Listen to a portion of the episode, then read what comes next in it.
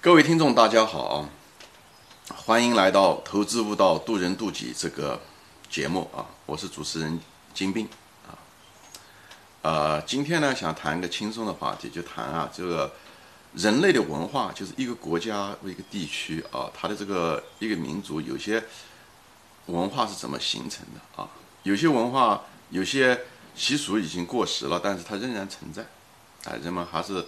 有这种文化上的惯性和习俗的惯性啊，这个怎么来的呢？就是有个科学家，一个生物学家啊，曾经做过一个试验。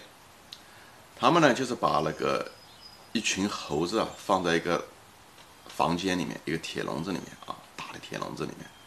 以后铁笼子中央呢，他放了一个梯子，梯子上面呢，就是天花板上面呢，他挂了一个香蕉。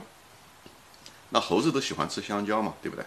把香蕉一挂，在冬天的时候啊，香蕉一挂，就有猴子开始争抢往上跑，抢，抢那个猴嗯香蕉。他一旦把那个香蕉拿下来的时候，哗，突然之间上面啊，凉水，冰凉的凉水就浇灌下来，浇的不仅仅浇了这个抓抓到猴子的呃身上一身都是冰凉的，而且把这个周围的。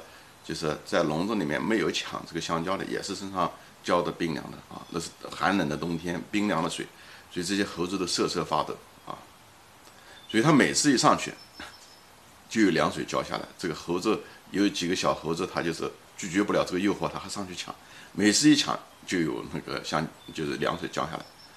最后到什么样的情况呢？就是只要这个猴子一跑上去，就别的猴子就开始拽住他，不让他上去。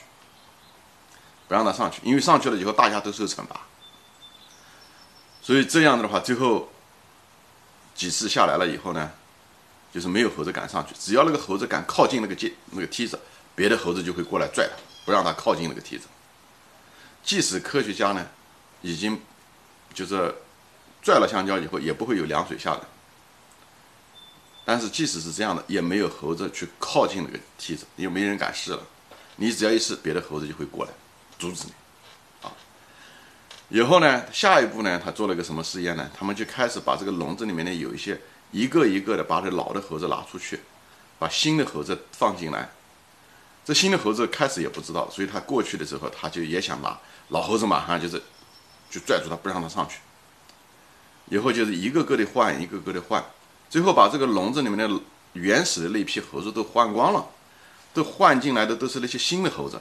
但这是新的猴子，也是遵循的一样的习俗方式，因为他进来的时候就已经被教教育成了这样的一个惯性，这行为虽然他从来没有见过这个凉水浇下来，他也知道那个香蕉好吃，但是他也不会碰，就是因为他进来的时候早期教育就是这样被教育的，所以很多的文化很多东西其实不是我们与生俱来的，都是。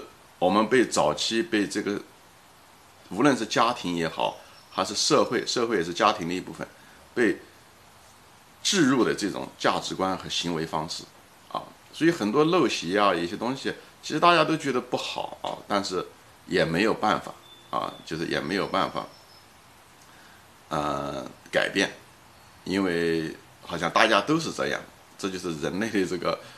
文化的惯性和群体意识的力量，啊，呃，就是给分享给年轻人，就是说，这就是我就是鼓励年轻人很多东西你去想为什么，这样你会得到很多的价值。